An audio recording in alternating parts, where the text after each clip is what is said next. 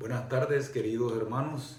Que el Señor les bendiga. Como cada viernes estamos aquí, listos, preparados para seguir apacentándonos de la palabra de Dios. Como rebaño que somos de Él, Él quiere que sigamos nutriéndonos de su palabra, creciendo en el conocimiento de Él y estrechando nuestra relación y nuestra comunión con nuestro Señor.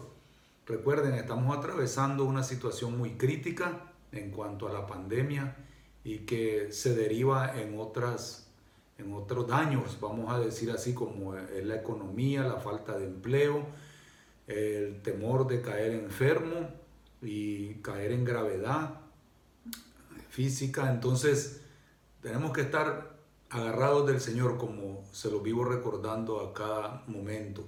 Así es que no dejemos de orar los unos por los otros. Sé que lo hemos estado haciendo en esta semana tuvimos otra baja de una persona que cuidaba a otra ancianita que ha fallecido, pero sigamos adelante. Ella ha perdido su empleo, nuestra hermana Elda, pero el Señor tendrá alguna solución y algún remedio y alguna respuesta para esta situación tan crítica que están atravesando como nuestra hermana y otros hermanos que han perdido el empleo y están esperando que se les pague lo que se les debe aún.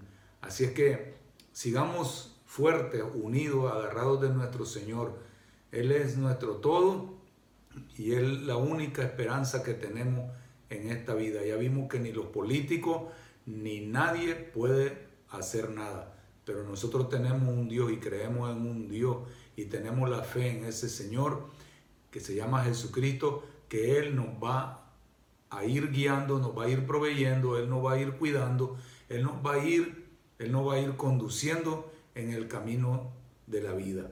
Así es que ánimo, amados hermanos. Bien, hoy voy a continuar con el asunto de conjugar el verbo yo soy presente, de lo que somos ahora en Cristo y lo que Él nos ha dado y de lo que Él ha hecho por nosotros.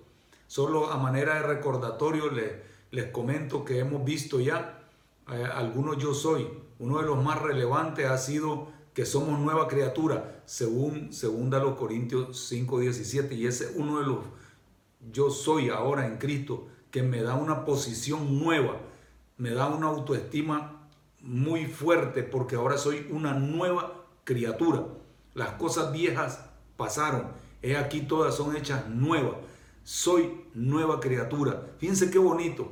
Y les decía yo, eh, voy a estarles recordando este asunto de la autoestima, porque antes de conocer a Jesucristo nuestra autoestima probablemente venía muy dañada por diferentes factores que atravesamos en la vida antes de conocer a Cristo, a veces desde nuestra niñez.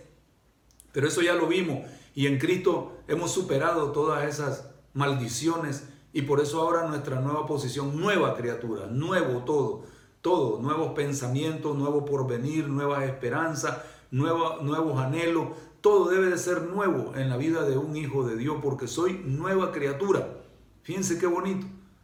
Entonces, eso fue uno de los más relevantes que hemos visto. Hemos visto también que somos luz del mundo porque tenemos la luz de Cristo en nosotros. Hemos visto también que somos sal de la tierra, ¿sí?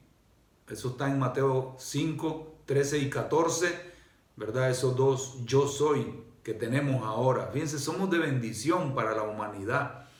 Entonces, la gente tiene que ver todo eso en nosotros y, la gente va a distinguir entre alguien que no es nueva criatura y alguien que es nueva criatura. Y eso somos tú y yo, nuevas criaturas. Somos discípulos de Jesucristo, seguidores de Jesucristo gente que sigue aprendiendo de Jesucristo. La gente tiene que notar nuestro testimonio y eso es una belleza.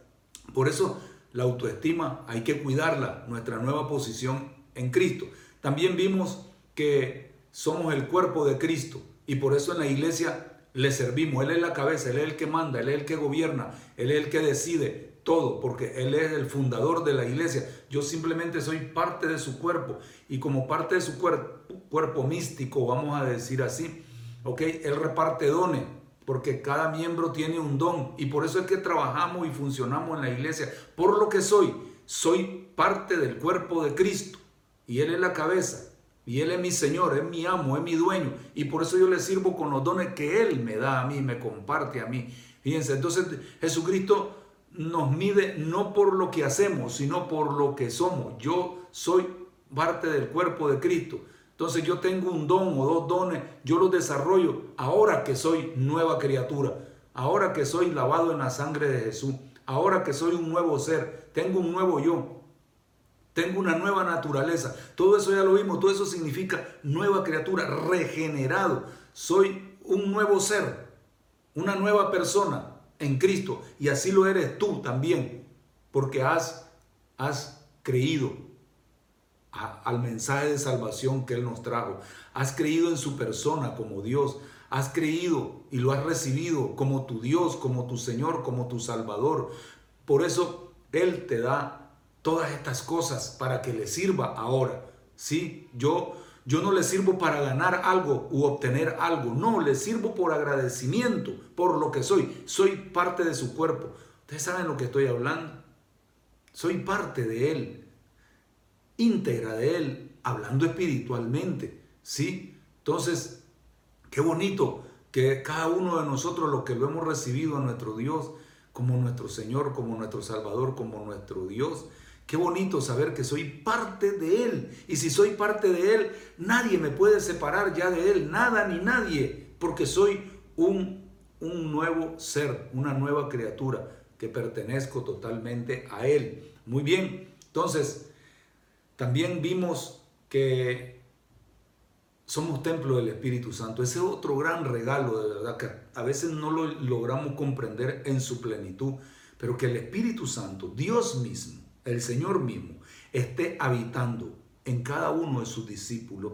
Eso es de verdad el regalo más grande, creo yo, como lo he dicho en otras ocasiones, después de la salvación, la vida eterna que tenemos en Cristo el regalo más grande es que ahora, porque este cuerpo que antes estaba muerto, ahora está vivo.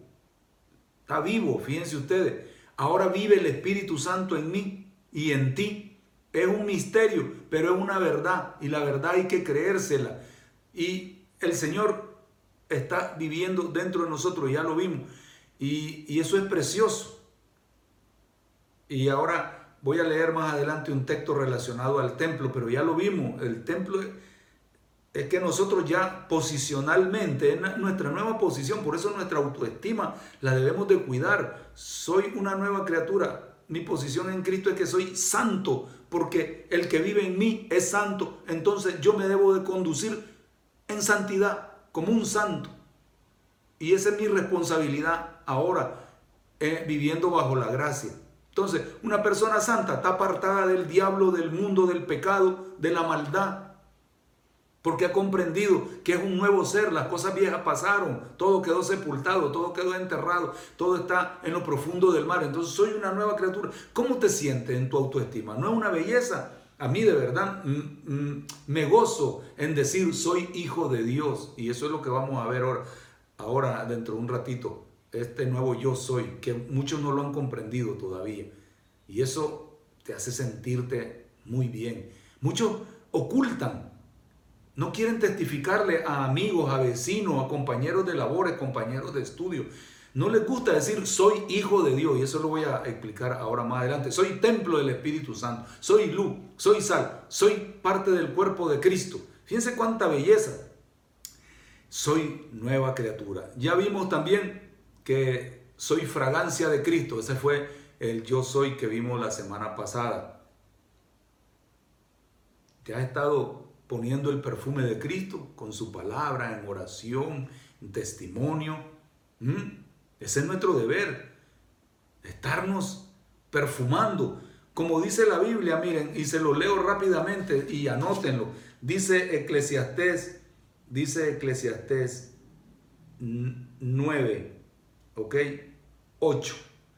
En todo tiempo sean blancos tus vestidos y nunca falte ungüento sobre tu cabeza. Perfume, dice en otra versión.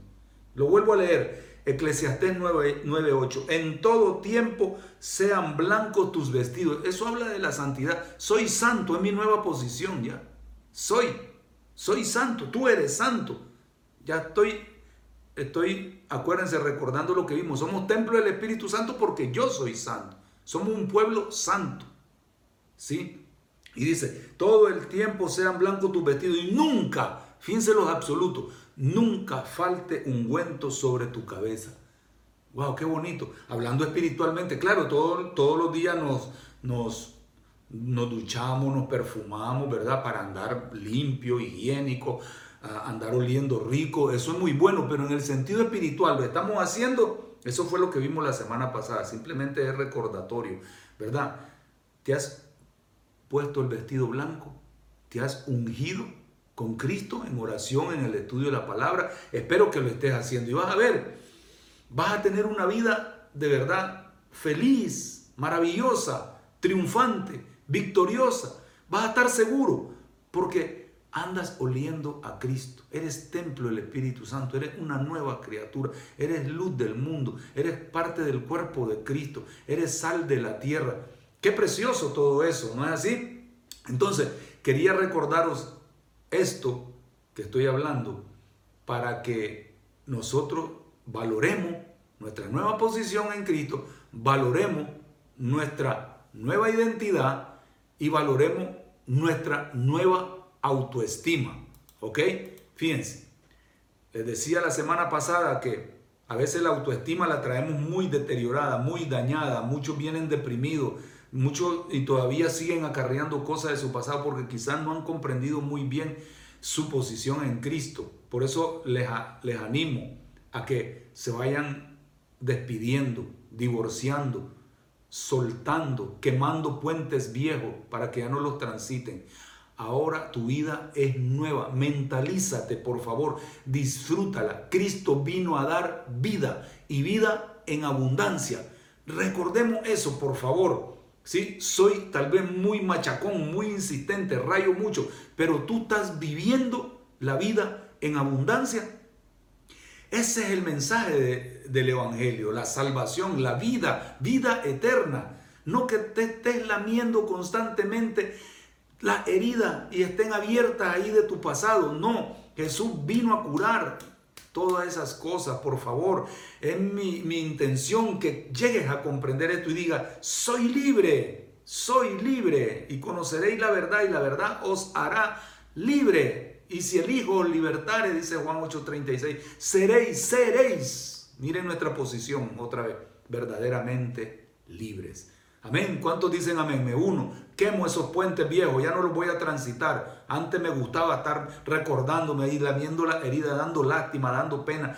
Y a veces quiero decir esto también. Hay mucha gente que usa como escudo su pasado para estar sacando provecho de la gente. No, agárrate de Jesucristo. Si quieres un abrazo, un apapacho, quieres que alguien te esté eh, tratando bien, ven a Jesucristo. No estés usando tu pasado. Ya les dije, el pasado es como ir al contenedor de basura y ahí te vas a ensuciar. No, miren, miren lo que acabo de decir, que somos fragancia de Cristo, perfume de Cristo, loción de Cristo. Qué bonito. Me voy a ir a ensuciar al contenedor del pasado. ¿Verdad que no? Es, es absurdo eso. ¿Sí? Es contradictorio. No. En todo tiempo dice en todo tiempo sean blancos tus vestidos. ¿Me voy a me voy a, ir a ensuciar al pasado? No. ¿Sí? Y nunca falte ungüento en tu cabeza, en tus pensamientos, en tu forma de vida, en tu forma de llevar ahora tu porvenir, el día a día, en Cristo. Amén, amados hermanos. Entonces, nuestra nueva autoestima, nuestra nueva posición en Cristo, nuestra nueva vida, ¿sí? ¿En qué nos beneficia? Todo esto yo soy en que nuestra autoestima nos mantiene en una autoconfianza en uno mismo, ¿sí? Tal vez antes venías con inseguridad, no tenías confianza, tenías mucho miedo, tenías muchos temores, no te atrevías, no te lanzabas a hacer cosas en la vida, porque no tenías todo esto que te ha dado Cristo gratuitamente en su gracia. Pero ahora ya tengo la confianza y me agarro de mi Señor, me agarro de sus promesas, de su palabra, me agarro de su presencia en mi vida. Entonces yo tengo confianza en mí mismo y no me da miedo nada, porque el que va delante de mí se llama Jesucristo. Amén. En eso beneficia. Hoy les voy a compartir tres nada más, tres de los beneficios. Segundo, la nueva auto, autoestima, el nuevo yo, la, la, nueva naturaleza que tenemos en Cristo, que somos nuevas criaturas, regenerado, todo nuevo, ¿ok? Nos capacita, ¿ok? Fíjense ustedes, de aceptar nuestras fallas, nuestros errores, fíjense, y de perdonar, y de ser perdonado, recibir perdón. Esa es la autoestima de una persona que está segura ¿sí? Y acepto mis errores y eso me hace crecer más. Todo esto tiene que ver con la nueva vida. Una persona que dice que es nueva criatura y no acepta sus errores como que anda confundida. No, los errores están para que busquemos a Dios, lo solucionemos. Cada problema, cada error, cada falla que tengamos, la tenemos que solucionar. Hay solución en Cristo Jesús. Si la acepto. Esa es madurez. Entonces, con mi nueva autoestima, mi nueva vida en Cristo, ¿sí? Eso me da la capacidad a mí de aceptar mis errores, corregirlos, enmendarlos, quitarlos de mi vida con la ayuda de Dios, el consejo de Dios. Y van a ver ustedes, vas creciendo, vas creciendo, te vas haciendo un discípulo sólido, fuerte, firme y de buen testimonio. Vas a oler a Cristo, vas a dar esa luz, vas a hacer esa sal que va a dar sabor a los que te rodean, vas a ser ese cuerpo de Cristo de verdad, funcionando como el Señor quiere que funcione, como Él lo hacía, porque cuando decimos que somos el cuerpo místico de Cristo, somos una extensión de Él, es decir, soy sus ojos, soy su boca cuando hablo, soy sus oídos para escuchar a las personas que están en problemas, soy sus manos, soy sus brazos, soy sus pies. Me estoy explicando, Ese, eso es lo que soy ahora en Cristo, una extensión de Él y expreso y manifiesto todo lo que Él ha hecho en mí, en mi nueva identidad y en mi nueva autoestima. ¿Se dan cuenta la importancia de este tema? Muy bonito. Por eso se necesita en las iglesias gente segura, gente convencida de lo que cree, gente que está firme en lo que cree y nada ni nadie lo mueve porque ya conoce su nueva posición en Cristo Jesús. Muy bien. Y tercero, la última que voy a compartir hoy. Tenemos 12, 12 ventajas y beneficios que da el tener una, una autoestima que la ha implantado Jesucristo en nuestra vida. Qué bonito. La tercera, cuando una persona ya tiene sanada su autoestima, porque Jesucristo la sanó de todo su pasado, de todas sus desgracias, de, toda, de todas las dificultades que atravesó en la vida, en su entorno familiar, en la educación, en la sociedad, una experiencia desagradable, un cambio brusco, como ya dije, o la pérdida de un ser querido, una enfermedad, un defecto físico, todo eso ya lo superaste en Cristo. Entonces eso te da a ti la oye bien, porque tienes el poder del Espíritu Santo en ti. Por eso podemos decir los hijos de Dios, todo lo puedo en Cristo. Te da la capacidad, fíjate lo que voy a decir, de mejorar y desarrollar tus habilidades. Porque tu autoestima es como un motor, tu nueva autoestima, ¿sí?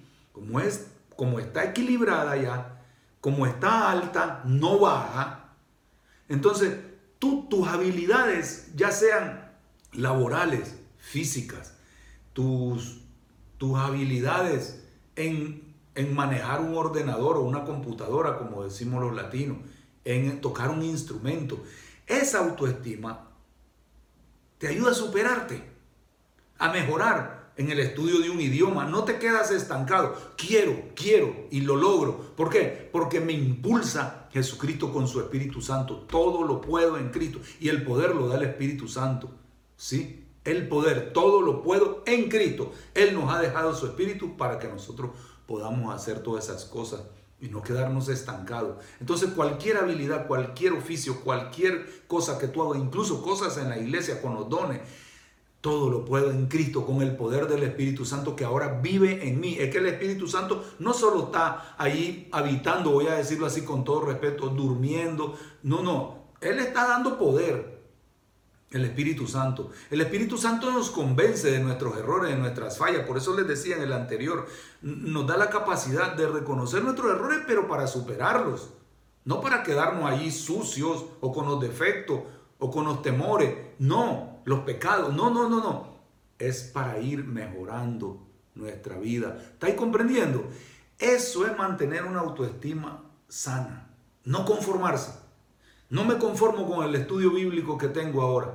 Quiero más. Ustedes ven al fondo algunos de mis libros, muchos libros, porque quiero seguir capacitándome, no me conformo. Y eso levanta mi autoestima porque estoy seguro que voy conociendo más a mi Señor, voy intimando más y estrechando más mi relación con Él. Y eso me mantiene a mí, miren, en un nivel de verdad máximo con mi Dios, para beneficio de otro, no para condenar, no para juzgar, no para hacer sentir mal a nadie, no para acusar, no señores, no para eh, estar eh, rivalizando lo que hacemos o lo que no hacemos, no. Esa es mi posición en Cristo ahora.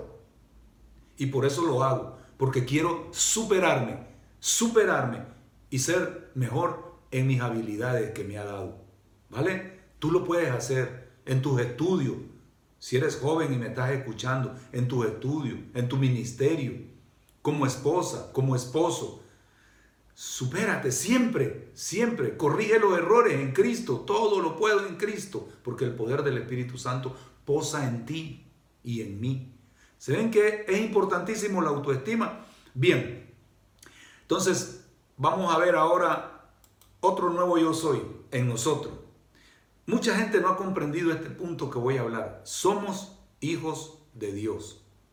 Quiero empezar con este versículo que ya lo vimos porque va relacionado al templo del Espíritu Santo. Si quieren acompañarme abriendo su Biblia en la primera epístola a los Corintios capítulo, perdón, segunda epístola a los Corintios capítulo 6, versículo 16 al 18. Dice: ¿Y qué acuerdo hay entre el templo de Dios y los ídolos? ¿Qué acuerdo hay? Ninguno, somos el templo de Dios, ¿no así? Y dice, porque vosotros sois el templo del Dios viviente. Ya vimos, sois, miren, otra vez enfatizamos el verbo ser y estar conjugado en presente ahora para nosotros, lo que ha hecho Cristo. Sois templo del Dios viviente, dice, como Dios dijo, habitaré y andaré entre ellos y seré su Dios, seré, miren el verbo ser y estar en, en presente continuo. Seré su Dios, seré su Dios todos los días, seré su Dios, seré su Dios. Ahora, dice, y ellos serán mi pueblo, mi pueblo, serán. Tú y yo somos pueblo de Dios. Fíjense la importancia que tiene este verbo. Les digo, el, el yo soy. Por lo cual dice, salid de en medio de ellos, de la injusticia, de la, de la, en medio de los incrédulos, en medio de, de, las tinieblas, en medio de, de, de, Satanás y de, los, y de los ídolos. Salid. Y dice, y apartaos, dice el Señor, apartamos todas esas cosas porque somos templo del Espíritu Santo. Y dice, y no toquéis lo inmundo y yo os recibiré. Wow. Ahora viene el versículo 18. Dice, y seré para vosotros por Padre. Por Padre. Fuimos adoptados por Jesucristo. Por Jesucristo nos trae al Padre y somos adoptados. Antes no éramos más que hijos del diablo. Y eso ya lo vimos. Triste. Así está toda la humanidad. Porque les han hecho pensar que todos somos hijos de Dios, toda la raza humana. No, es un engaño, es mentira. Si fuese así, entonces no hubiese venido Jesucristo. Jesucristo vino a este mundo a rescatarnos de las garras del diablo, a destruir las obras del diablo, a deshacer las obras del diablo que nos tenían a nosotros como prisioneros, como reos de muerte eterna. Y éramos por lo tanto hijos del diablo. Mientras una persona no acepte a Jesucristo, no reciba a Jesucristo, no crea en Jesucristo y se entregue a Jesucristo, no puede ser hijo de Dios. Sigue siendo hijo del diablo. Dice la palabra de Dios, en esto se manifiestan los hijos de Dios y los hijos del diablo, dice. Todo aquel que no hace justicia y que no ama a su hermano no es de Dios. Y el versículo 8, estoy leyendo primera de Juan 3, ahora el versículo, leí el 10, ahora el 8, dice, el que practica el pecado es del diablo. Todos en este mundo practicamos el pecado antes de conocer a Cristo. ¿Sí? Y por lo tanto no, no nos da el derecho de ser hijos de Dios. Y dice, porque el diablo peca desde el principio. Para esto apareció el Hijo de Dios, para deshacer las obras del diablo. Y dice el 9, todo aquel que es nacido de Dios, ahora sí, a los que creen, a los que lo reciben, a los que aceptan el mensaje de salvación que es en Cristo Jesús, que Dios para eso lo mandó, a venir a rescatarnos y adoptarnos era hijo del diablo, pero yo te adopto, te saco de esas prisiones y te adopto como mi hijo ahora. Nos da el derecho de ser llamados hijos de Dios. Dice Juan 1.12. No olviden Juan 1.12. ¿Sí? Y dice, vuelvo a leer primera Juan 3.9. Todo aquel que es nacido de Dios no practica el pecado. Ya nos liberó el Señor. Y dice, y dice, porque la simiente de Dios, que es Jesucristo, permanece en él y en ella. Y no puede pecar porque es nacido de Dios. Tú ya naciste de nuevo, te lo vuelvo a preguntar. Ya naciste de nuevo. ¿Quieres aceptar a Jesucristo? Es la única manera para volver a nacer y Dios te recibe en sus brazos como tu Padre. Ahora sí somos hijos de Dios. Y, volviendo a, a segunda a los Corintios 6, 18, dice, seré para vosotros por Padre. Qué bonito tener como Padre a Dios. Muchos, muchos de alguna manera nos hemos separado de nuestros padres por trabajo, por salir del país, etcétera. Otros porque lo pierden. Pero ahí está Dios, por medio de Jesucristo, nos adopta. Fíjense qué privilegio. Soy hijo de Dios, lo digo con todo gusto. No me avergüenzo del Evangelio. Por eso, porque ahora soy hijo de Dios. Antes era hijo del diablo andaba en tiniebla, estaba perdido, sin esperanza, sin salvación, sin nada, vacío totalmente. Pero ahora tengo un Padre todopoderoso, un Padre lleno de amor, un Padre misericordioso, un Padre que me ofrece miles de promesas en su palabra y yo las agarro porque son mías. Él me las ha dado a mí y a ti, a ti y a mí porque hemos aceptado a Jesucristo, su Hijo, nuestro hermano mayor, para que entremos en esa familia de Dios, en ese pueblo de Dios. ¿Me estáis comprendiendo qué bonito el asunto? Y seré a vosotros por Padre. Y vosotros me seréis, dice, estoy leyendo 2 Corintios 6, 18, vosotros me seréis, el verbo ser y estar. Dice, hijos e hijas, dice el Señor Todopoderoso. ¿Cuánto le dan gracias a Dios? Tú eres hijo, ¿Mm? Soy hijo de Dios por derecho, porque acuérdense, dice Juan 1.12 y se lo recuerdo porque es muy importante, ahí es donde inicia todo este camino en la familia de Dios, dice Juan 1.12, mas a todos los que le recibieron a Jesucristo, nuestro hermano mayor, a los que creen en su nombre, que es el nombre sobre todo nombre, dice Hechos 4.12 que no hay nombre debajo del cielo en que podamos ser salvos más que en el nombre de Jesucristo. Hechos 4:12. No hay otro nombre debajo del cielo en el que podamos ser salvos, sino en el nombre de Jesucristo. Y dice, y dice, y los que creen en su nombre les dio potestad, les dio el derecho, dice, de ser hechos, ser, ser hechos hijos de Dios. Espero que tú lo, lo tengas en tu vida, Jesucristo, lo creas, lo aceptes, lo recibas, este mensaje. Es vital. Por lo tanto, volviendo al punto, no todo mundo es hijo de Dios. No todo mundo. Somos todos criaturas de Dios porque Él es nuestro criador. Pero como criaturas caímos cuando Adán y Eva cayeron y entró la maldición del pecado, de la muerte. Entonces Dios buscó la solución y la solución se llama Jesucristo. Y es por fe en Él, es por pura gracia, no por nuestra buena obra, porque no hay bueno ni uno, dice Romanos 3.10, ni uno. Todos somos hijos del diablo sin Cristo. Con Cristo solo los hijos de Dios pueden ser considerados de su familia porque lo hemos aceptado y yo me considero su hijo porque he cumplido los requisitos que Él me pone. Fe en Jesucristo, que es creer en Él, aceptarlo, recibirlo y me da el derecho. Soy adoptado y tengo mi hermano mayor, Jesucristo. ¡Qué bonito! Bien, ahora, vamos ahora a ver otro versículo relacionado a que somos hijos de Dios. Miren ustedes, les leo. Me estáis acompañando con su Biblia abierta ahí. Vayan memorizando sus textos, marcándolo.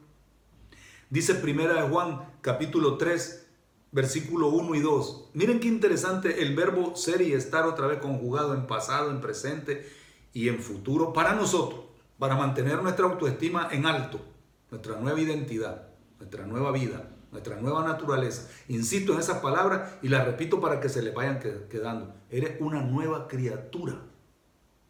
Nueva. Eres pueblo de Dios. Eres hijo de Dios, hija de Dios. Él es nuestro Padre. ¿Qué más Padre queremos que ese? Digan. ¿Ah? Dice primera de Juan capítulo 3 versículo 1 y 2. Mirad cuál amor nos ha dado el Padre.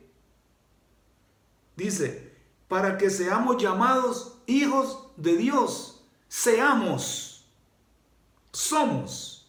Tú y yo, si hemos cumplido lo que Él nos pide, que creamos, que tengamos fe en su Hijo Jesucristo, que lo recibamos, que nosotros lo aceptemos. Quiero que hagan ese ejercicio. Si creo en ti, Señor, tengo fe en sí. Si te acepto, si te recibo como mi Dios, como mi Señor, como mi Salvador. Aquí estoy, Señor. Mira cuál amor nos ha dado el Padre para ser llamados hijos de Dios.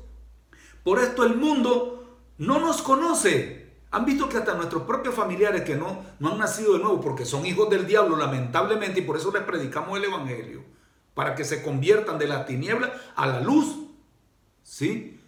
No, dice, por eso el mundo no, no, no nos conoce, nos rechazan, se burlan de nosotros, se ríen de nosotros, ¿sí? Nos atacan, nos ponen etiquetas bien feas, adjetivos calificativos denigrantes muchas veces. ¿Sí? Pero no nos importa. Tu posición en Cristo te mantiene esa autoestima nivelada. No me importa lo que me digan. No me importa el hachazo que me avienten con palabra, con blasfemia, con amenazas, con insinuaciones, con perversidades. Mi autoestima está en Cristo ahora. Miren. Por eso el mundo no nos conoce, dice, porque no le conocen a Él, no le conoció a Él el mundo. Así estábamos tú y yo, y este mismo capítulo habla de los hijos del diablo y los hijos de Dios. Wow. Ahora, dice el versículo 2, amados, ahora, miren cómo dice, lo están marcando en su Biblia, ahora somos hijos de Dios. ¿Lo crees o no lo crees?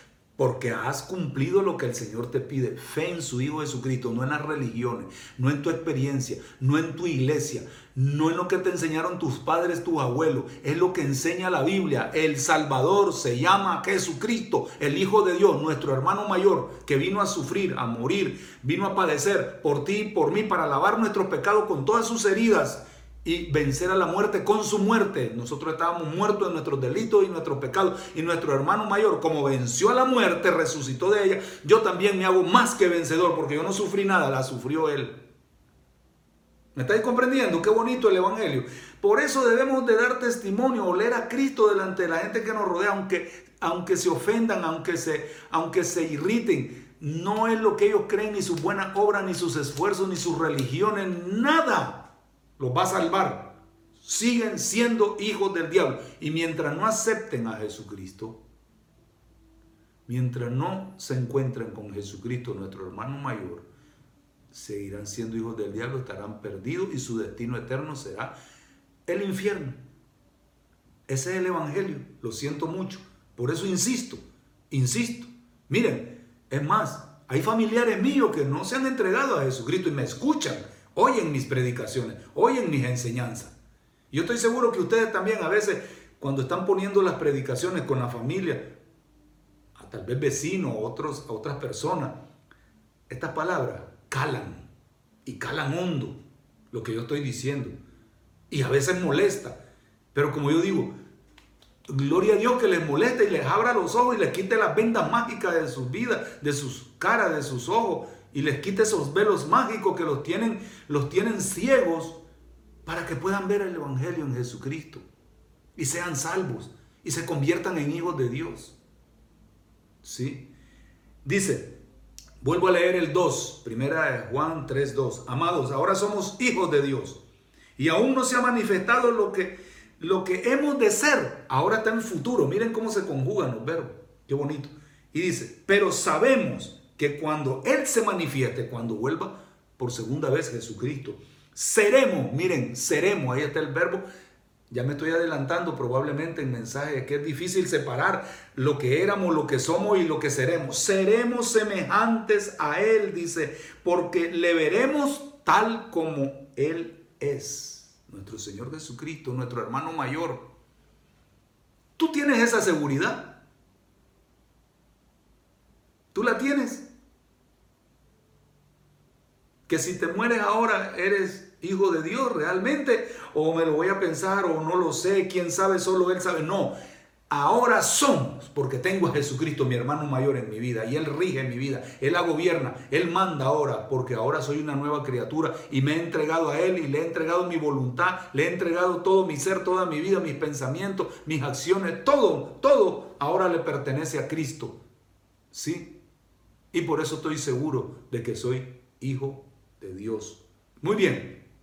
Seguimos avanzando. Ahora vamos a leer otro texto que aparece en Romanos 8:16. Fíjense ustedes, todo está relacionado, le digo, todo lo que somos. Romanos 8:16 dice, el Espíritu mismo, el Espíritu Santo que vive en nosotros, por eso somos templo ahora, los que hemos nacido de nuevo, los que tenemos a Cristo ahora, los que somos hijos de Dios, somos pueblo de Dios, familia de Dios, todo eso, miren, dice que el Espíritu Santo vive en nosotros. Qué privilegio, ¿verdad? Qué bendición. Dice, el Espíritu mismo, dice Romanos 8:16, da testimonio a nuestro espíritu. Fíjense, el Espíritu Santo con nuestro espíritu. Hay mucha gente que no comprende este asunto, andar lleno del Espíritu, andar en el Espíritu, pensar en las cosas del Espíritu. Cuando un hijo de Dios, una nueva criatura, en realidad se ha entregado a Dios, es fácil detectar cuando el Espíritu Santo me está guiando, me está enseñando, me está, me está haciendo manifestar su fruto. El Espíritu mismo dice, da testimonio a nuestro Espíritu que somos, ahí está el verbo ser y estar otra vez, somos hijos de Dios. No lo dudes si tienes a Jesucristo. Si tienes el Espíritu, si tú tienes a Jesucristo, inmediatamente el Espíritu Santo entra a vivir en tu, en tu vida. Y el Espíritu Santo te va a dar testimonio para que no dudes no titubees, no vaciles, seré o no seré. El Espíritu Santo, porque has aceptado a Jesucristo, a tu hermano mayor. Entonces, Él se fue a prepararnos lugar al cielo, dice la Biblia, y no nos ha dejado huérfanos. Les voy a dejar mi Espíritu para que esté siempre con vosotros. Qué, qué bendición, de verdad. No desperdiciemos nada de esto.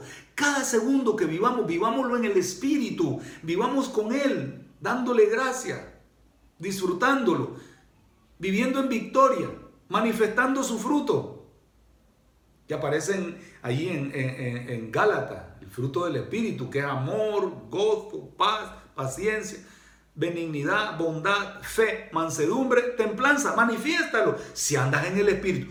Una persona que no tiene a Cristo, no tiene al Espíritu, tampoco va a manifestar el fruto del Espíritu que aparece en Gálatas 5 va a manifestar las obras de la carne. ¿Por qué? Porque sigue siendo un practicante del pecado, sigue siendo propiedad del diablo, sigue siendo hijo del diablo, no de Dios. ¿Queda claro? Así de fuerte. Fíjense ustedes. Y lo digo con dolor en mi corazón porque muchos están metidos en las iglesias confundidos, creyendo que son hijos de Dios y no lo son. Todavía están atrapados por el diablo. Son hijos del diablo y actúan en la carne. son practicantes. Y los que practican el pecado, dice la palabra de Dios en Gálatas 5, no heredarán el reino de los cielos. No entrarán. Lo siento mucho. Se creen, pero sus actos, sus hechos, sus obras, sus palabras, su conducta, lo delata. El árbol se conoce por sus frutos, dice el Señor. Tremendo gran mensaje. Por eso, cuidado tu autoestima. ¿Cómo está? No te engañes a ti mismo. Todo lo que el hombre sembrare, dice Gálatas 6, eso mismo cosechará. Si siembra para la carne, cosechará muerte. Si siembra para el espíritu, cosechará, dice, paz y vida. Vida eterna. Wow, qué bonito. Bien, el otro texto que quiero también, hablando de Gálatas, ¿verdad? En Gálatas 3:26 dice así, pues todos, fíjense cómo lo dice categóricamente Pablo a una iglesia que andaba mal, andaba en la carne. En el capítulo 5, Pablo les dice que los que practican los pecados carnales, que aparece allí en capítulo 5, versículo 19 al 21, al final dice el 21, los que practican tales cosas no heredarán el reino de Dios. Yo no escribí esto. Fue el apóstol Pablo inspirado por el Espíritu Santo que vive en él también. No lo digo yo. Y muchos por eso les digo, se pueden irritar, se pueden ofender, se pueden molestar, la pueden agarrar contra mí. ¿Pero por qué? Porque quieren defender su vida pecaminosa y quieren defender su, su presunción de que son hijos de Dios haciendo lo malo. No, no y no. Eso es inaceptable. Y Pablo les dice a los Gálatas que andaban mal para ver si, si recapacitaban. En el capítulo 3, versículo 26 dice, pues todos sois hijos de Dios por la fe en quién? En Cristo Jesús, no en la obra, no en la ley, como estaba pretendiendo esta iglesia, llevar su vida a su manera. No, Pablo les dice que si, si la justicia fuese por la obra de la ley, por tu esfuerzo humano, por tu autojusticia, por demás murió Cristo. Ustedes lo pueden ver 2.21. Por demás. Entonces vino, por demás vino Jesús. Nuestro hermano mayor. A los que lo tenemos. Somos hijos de Dios. Dice, por la fe en Cristo Jesús. No cualquiera hijo. Se los quería dejar claro hoy con este yo soy. No cualquiera. Y espero que lo estén comprendiendo y que se lo expliquen y vuelvan a escuchar con la Biblia abierta, como lo estoy haciendo yo con ustedes, a personas que creen que son hijos de Dios y, y láncenles el desafío. En realidad eres hijo de Dios. Analiza tu, tu vida. Analiza los que, están, los que tienen fe en Jesucristo. Otra iglesia complicada era la iglesia a los corintios. Por eso Pablo el apóstol a esta iglesia también que andaba en la carne, a ellos también les dice que los que practican tales cosas no heredarán el reino de los cielos. Ya lo vimos la semana pasada nosotros, en segunda a los Corintios, ¿sí? en primera a los Corintios capítulo 6, dice Pablo, se los vuelvo a leer, miren, no son inventos míos, les digo, y me duele leer estas cosas, pero es la realidad y la realidad y la verdad hay que divulgarla, no disfrazarla con mentiritas, no. Dice Pablo, Primera los Corintios 6, 9 al 11. Se lo vuelvo a leer. ¿No sabéis que los injustos no heredarán el reino de Dios? ¿No sabían eso? Hay que decírselo a la gente en las iglesias, en los círculos de discipulados, para comprobar y recomprobar y reconfirmar si han recibido a Jesucristo. Fíjense, ¿no sabéis que los injustos no heredarán el reino de Dios? No es rey, dice, no es rey. Dice, ni los fornicarios, ni los idólatras, ni los adúlteros, ni los afeminados, ni los que se echan con varones, ni los ladrones, ni los ávaros, ni los borrachos, ni los maldicientes, ni los estafadores heredarán el reino de Dios. No, estos son pecadores activos. Estaban metidos en la iglesia creyendo que eran hijos de Dios, pero eran hijos del diablo. No heredan el reino de Dios. Y dice, y esto erais algunos de vosotros. Erais. Esto ya lo vimos cuando hablamos y conjugamos el verbo ser y estar para nosotros en pasado. Yo era alguna de esas cosas. Y la lista se podría ser interminable. Yo era. Yo era. Dice, y esto erais algunos, mas ya habéis sido lavado. Ese lavado es en la sangre de Cristo. y le da derecho de entrar a la familia de Dios, de ser hijo de Dios. Ya habéis sido santificados, apartados de todos esos pecados del mundo, del diablo, de, los placeres carnales. Ya habéis sido justificados, ya no hay condenación. Ahora sí, por eso, bienvenido a la familia de Dios. Hay que explicárselo a la gente otra vez, a nuestros familiares, si es que están dispuestos a escuchar un mensaje real, auténtico, sin diluir, ¿sí? Como este que estamos escuchando. Es la purita verdad. Así predicaba Jesús, así predicaban los apóstoles. Ya habéis sido justificados en el nombre del Señor Jesús, no en el nombre de una iglesia, no en el nombre de alguna denominación, no en el nombre de nadie ni de nada. Es Cristo el que te da el derecho a ser llamado hijo de Dios. Y por el Espíritu de nuestro Dios, volviendo al Espíritu otra vez. Si no tienes a Cristo, no tienes el Espíritu. Si no tienes a Cristo, no eres hijo de Dios. Si no tienes a Cristo, no tienes herencia en el reino de los cielos. Tu herencia es el infierno, la perdición, la muerte eterna. Qué triste, de verdad. Entonces, y Pablo a esta iglesia, Pablo a esta iglesia le dice, fíjense ustedes, segunda a los Corintios capítulo 13, que yo lo he predicado muchas veces, pero parece ser que muchos no lo comprenden, que Pablo cierra sus epístolas con esta iglesia súper carnal, problemática, ¿sí? Le dice, versículo 5 del capítulo 13, segunda epístola a los Corintios, le dice, examinaos a vosotros mismos si estáis en la fe. ¿Qué le dice a los Gálatas? Se lo vuelvo a leer, Gálatas 3:26. Pues todos sois hijos de Dios por la fe en Jesucristo. Examinaos si estáis en la fe en quién. ¿En quién? Pues en Jesucristo. Insisto en eso. Dice, examinado, hacerte un examen, pues, o una analítica. Examínate, evalúate tú mismo, tú, tú. Por eso les digo, vuelvan a hacer estos estudios de reconfirmación de que si somos o no somos hijos de Dios sean hermanos en Cristo, sean de verdad para que nadie esté confundido y sirve para evangelizar incluso, para que la gente deje de estar en la posición de hijo del diablo y entre en la posición de hijo de Dios, mi nueva posición, mi nueva autoestima. Deja de estar en las tinieblas y entra al campo de la luz de Cristo. Fíjense, dice, examinaos a vosotros mismos si estáis en la fe, probaos a vosotros mismos Pruébate, compruébate a ti mismo. Fíjense qué desafío le lanza el apóstol Pablo a la iglesia, a los corintios. Dice, probaos a vosotros mismos. O no conocéis, no os conocéis a vosotros mismos que Jesucristo está en vosotros. Dice, a menos que estéis reprobados. Hagan el examen. Pregunten en el examen a los hermanos, a otras personas. ¿Estás en la fe? En Jesucristo. Pruébate.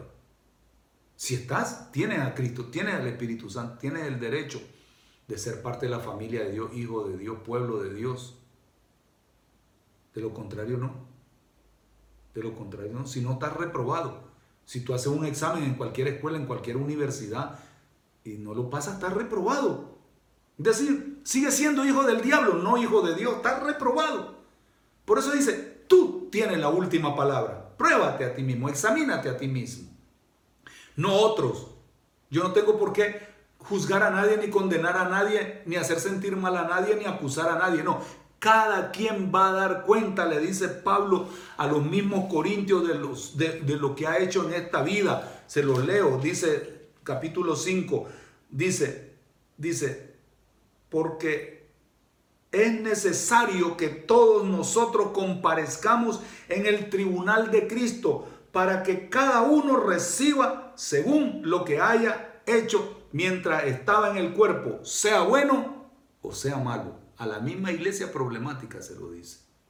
A los Gálatas les dice casi lo mismo en otras palabras. Dice, no os engañéis, Dios no puede ser burlado, pues todo lo que el hombre sembrare, eso mismo también cegará.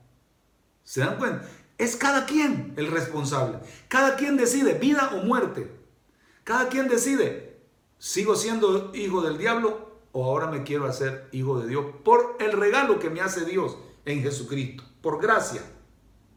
Dice, Porque el que siembra para la carne, dice Gálatas 6:8, de la carne se dará corrupción. Es decir, podridumbre. La palabra aquí es podrido, muerto. Y dice, más el que siembra para el Espíritu Santo, esos son ya los hijos de Dios. Pablo le está tirando de las orejas a esta iglesia. Le dice, el que siembra para el Espíritu, del Espíritu segará vida eterna. No muerte eterna, no infierno. Porque ahora es hijo de Dios. ¿Se dan cuenta cómo se relacionan la palabra? La palabra de Dios deberá, le digo, cada quien, como acabo de leer en 2 Corintios 5, 10, va a dar cuenta de sí mismo. No me va a decir a mí, Eduardo, da cuenta de fulano, de mengano. No, cada quien, examínate, pruébate. Espero en Dios que pases la prueba. ¿Eres o no eres hijo de Dios? Aquí no hay parecido, aquí no hay imitación. ¿Eres o no eres? Te recuerdo, acepta a Jesucristo, recibe a Jesucristo, cree en Él, en fe en Él, y te va a hacer una nueva criatura. Vas a entrar al reino de Dios, vas a entrar al pueblo de Dios, vas a entrar a la familia de Dios. ¿Lo quieres aceptar? Acéptalo.